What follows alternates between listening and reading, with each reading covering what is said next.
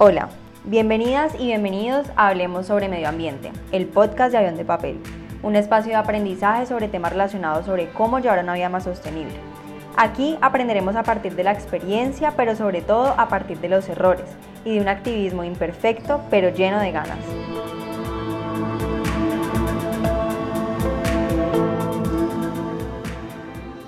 Hola, bienvenidas y bienvenidas nuevamente a todos y a todas. Gracias por estar este ratico aquí otra vez en este podcast. Como lo dice el título, hoy vamos a hablar realmente de cómo logran conectarse dos temas que parecen tan lejanos y tan diferentes, eh, pero que terminan siendo muy importantes tanto el uno para el otro y es el feminismo en relación al medio ambiente. Resulta que cuando yo empecé a interesarme por el medio ambiente, pensé que todas las luchas, todos los temas, todas las organizaciones y todas las personas hablando de algo en específico, pues era simplemente como eso, hablar del tema de interés sin que se conectara con otro. Es decir, si yo estaba hablando de racismo, pues no existía una relación con el veganismo, o si hablaba del feminismo, no se relacionaba con el homosexualismo, y así. Y eso me pasa mucho también como en mis redes sociales que a veces intento hablar de un tema diferente al medio ambiente porque soy un ser humano integral y no solamente me interesa el medio ambiente, sino que también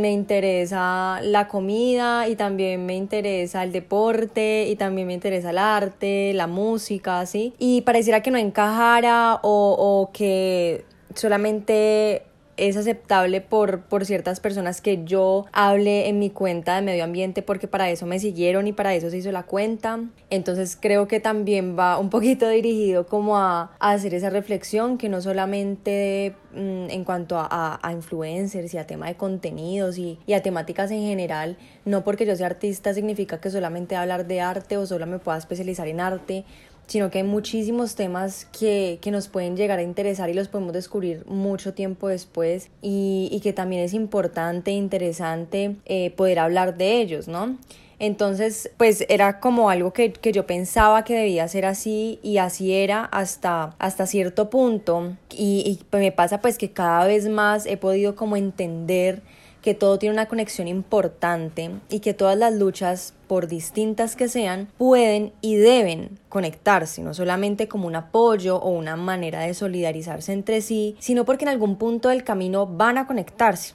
y esas conexiones son tanto importantes como necesarias. Es también cierto que cuando se está luchando por algo en específico o que se unen muchas personas por un tema o un suceso en particular, se debe pues como respetar y enfocarse en ese tema. Nos ha pasado muchísimo que matar a una persona negra por racismo y salen personas a decir como pues a nosotras y a nosotros también nos matan y es una persona blanca o bueno lo que sea. Y pues sí, nadie está negando el resto de muertes, solamente nos estamos uniendo para hacernos sentir por esa muerte en específico como el motor para hablar de racismo en ese momento. Es como si se muriera el papá de una amiga y yo en el funeral le dijera a todo el mundo, pues es que mi papá también se murió, o sea, a mí porque nadie me está diciendo nada, porque todo el mundo se enfoca en mi amiga, si mi papá también falleció. Y es que nadie está negando la muerte de mi papá ni el dolor que yo pueda estar sintiendo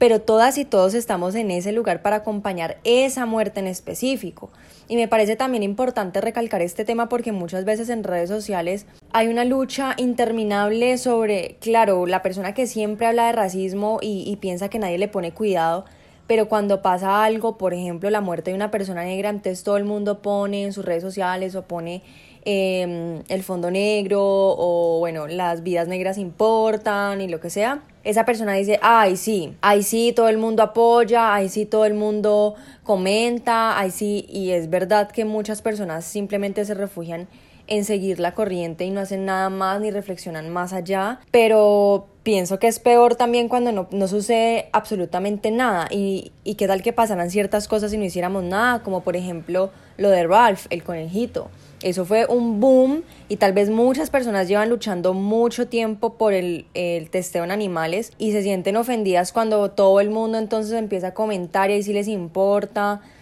Pero pienso yo que peor sería que no les importara incluso pasando todo eso, incluso cuando hay un boom que ni siquiera se pronunciaron, ¿sí?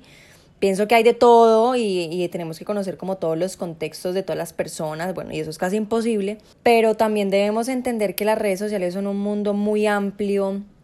que se prestan para muchos discursos y muchas veces discursos efímeros, es decir, una historia dura 24 horas y por allí no podemos crear una conversación realmente profunda, ni podemos entrar en un diálogo súper amplio. Entonces también creo que gracias a este tema me estoy yendo como por muchas ramas, pero siento que también es importante que a veces pensemos y nos demos cuenta de eso y de nuestra relación con lo que comentamos y hacemos como en redes sociales. Sin embargo, pues en este episodio no voy a hablar de todas las luchas ni de la importancia de estas cuando se conectan realmente, sino más bien voy a enfocarme en la en una que no pensé que tuviera una relación tan fuerte e importante y que me parece muy pertinente hablar de ella. Entonces, pues resulta que las relaciones entre los derechos de las mujeres y los derechos de la naturaleza ha empezado a tener cada vez como más cabida porque en ambos se habla de una vulneración. Las mujeres son quienes asumen las mayores cargas de los impactos del cambio climático en el mundo, sobre todo, obviamente, las más pobres. Esto incluye no solamente a mujeres en países de desarrollo,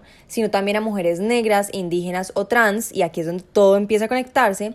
que también experimentan otras formas de discriminación que se traducen en niveles mayores de pobreza. Es decir, no es lo mismo y por eso yo también hablo mucho de que yo tengo muchísimos privilegios, porque no es lo mismo yo, Sara, eh, soy blanca, heterosexual, estrato medio, tuve una educación, etcétera, etcétera, etcétera, ¿sí? Empiezan a haber muchas complicaciones cuando me voy quitando cada uno de esos privilegios y es peor cuando los combinamos absolutamente todos. Según el informe del Programa de Naciones Unidas para el Desarrollo del 2016, el cambio climático está teniendo gravísimas repercusiones en la agricultura. Esto es importante porque afecta principalmente a los países en desarrollo, que dependen en mayor medida de la agricultura y especialmente a las mujeres. Por un lado, las mujeres son principales responsables de la provisión de agua y alimentos para sus familias, que éstas deben de correr distancias larguísimas para conseguirlos, lo que se traduce en menos tiempo para educación y mayor exposición a riesgos de salud y violencia. También un informe de la Organización Mundial de la Salud muestra las distintas formas en que la salud de las mujeres se ve más afectada que la de los hombres cuando ocurren eventos climáticos extremos. Por ejemplo, las sequías, las inundaciones y las tormentas normalmente, según este informe, matan a más mujeres que hombres, como por ejemplo ocurrió en el ciclón de Bangladesh en 1991, en el que el 90% de las 140.000 personas que murieron fueron mujeres. Dentro de estos diálogos se ha terminado esta corriente como ecofeminismo, que es de lo que vamos a hablar hoy. Pero pues como ustedes ya saben y si han seguido este podcast y si se escucharon uno a uno los episodios, pues ya saben qué pienso yo de ponerle como etiqueta a todo, pero igual me parece importante que la expliquemos. Resulta que el ecofeminismo es una línea de pensamiento y es un movimiento social que articula el ecologismo y el feminismo y habla de la existencia de los vínculos de subordinación de las mujeres y la explotación destructiva de la naturaleza. Y su objeto es poder defender y ampliar los derechos de las mujeres y a su vez mejorar la relación humana con los demás seres vivos y con los ecosistemas. Además, nosotras como mujeres sabemos que históricamente nuestros derechos y nuestras opiniones han sido oprimidas y muy poco tenidas en cuenta. Y aunque en esta época pareciera que todo hubiera cambiado y que nuestras voces están escuchándose cada vez más, con más fuerza, siguen existiendo preferencias y discriminaciones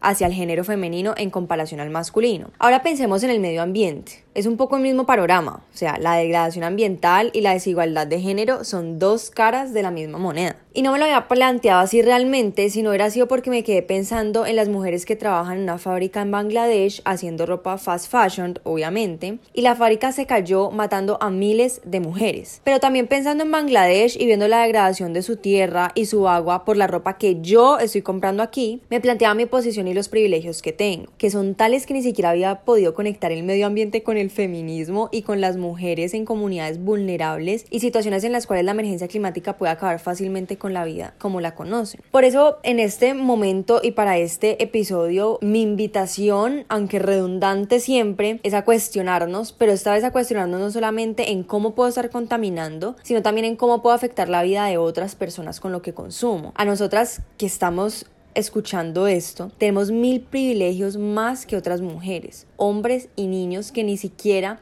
pueden darse el lujo de pensar. El medio ambiente no es solamente una cuestión ecológica, sino también social y a medida que avanza va a afectar a muchas más personas, a muchas más comunidades, a muchas más ciudades y países en situación de extrema pobreza. En la medida que el cambio climático aumenta la vulnerabilidad de las mujeres y amplía las brechas de género,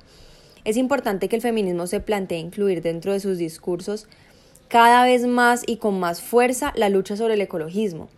para salvar la humanidad, porque realmente la igualdad cada vez es más lejana con cada sequía y cada tormenta que trae la crisis climática.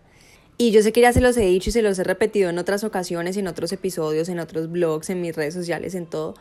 Pero no podemos pensar en el medio ambiente sin pensar en la parte social y creo que cada vez me doy cuenta que está muy relacionado, muy conectado y es muy importante tener esto en cuenta. Y cuando nos vamos llenando nuestra vida con más empatía, nos vamos dando cuenta que no es solamente por mí y que yo no solamente vivo en este mundo y lo que pasa conmigo es lo único que me importa. Y es triste que lo tengamos que poner en esta situación, pero ¿y si fuera al revés? ¿Y si tal vez yo sería, y si tal vez yo fuera la que tuviera que estar haciendo esos zapatos o esa ropa? ¿Y si fuera mi mamá que tiene 60, 70 años? que no tiene ninguna seguridad laboral, pero tiene que seguir trabajando porque tiene que seguir comiendo para poder darle ropa a personas que ni siquiera se están cuestionando quién la está haciendo, si yo que la estoy haciendo estoy bien, si tengo salud, si tengo una vida digna. Yo sé que este mundo es injusto y que es muy pesado para una sola persona ponerse todas las cargas en, en los hombros, como yo siento que a veces lo hacemos y a veces fallo posteando como toda esta información en mis redes sociales porque sé que una persona que, que digamos me lee todos los días y quiere hacer, o sea, todo lo que yo estoy enseñando, pues va a sentir que le estoy poniendo una carga imposible de llevar y ese no es eh, mi propósito ni es mi idea. Mi idea es informar y que podamos ir haciendo lo que más podemos. Pero también sé que muchas veces y en muchas ocasiones es difícil y cuando no podemos nos llenamos de culpa que es otra de las cosas que nos impide hacer más cosas de las que quisiéramos a veces. Y la culpa no nos va a llevar a ningún sitio. Entonces, eh, lo que quiero, digamos, con estos espacios de reflexión es que nos pensemos algo que tal vez no habíamos caído en cuenta y no lo habíamos pensado y que miremos desde nuestra posición cómo podemos mejorar ese aspecto de la vida de otra persona Así sea que, bueno, tal vez eh, yo solo puedo comprar ropa en esta parte y sé que es contaminante o sé que eh, no respetan los derechos de los trabajadores y las trabajadoras. Mm, intento comprar menos, pero además también dono a fundaciones que las están ayudando, pero además también investigo un poquito más. Eh, no sé, hay mil maneras de ayudar, no solamente dejando de comprar o juzgando a las personas que lo hacen, sino siendo creativos y creativas, realmente buscar de qué manera puedo cambiar la realidad de otra persona eh, con las acciones que yo haga desde mi contexto. Entonces, muchas gracias por haber llegado hasta aquí, gracias por haber escuchado este tema que me parece tan importante y que yo sé que en 15 minutos ni en un post de Instagram va a ser suficiente para darles toda la información y sacar como todas las ramas y todas las observaciones y las discusiones que tiene esto alrededor, pero creo que es una abrebocas y, y creo que eh, sirve para plantar la semilla sobre el ecofeminismo y sobre cómo podemos eh, cada vez más apoyar este tipo de discursos. Entonces nos vemos en un próximo episodio, les mando un abrazo muy muy grande y gracias por haber pasado este ratico conmigo. Adiós.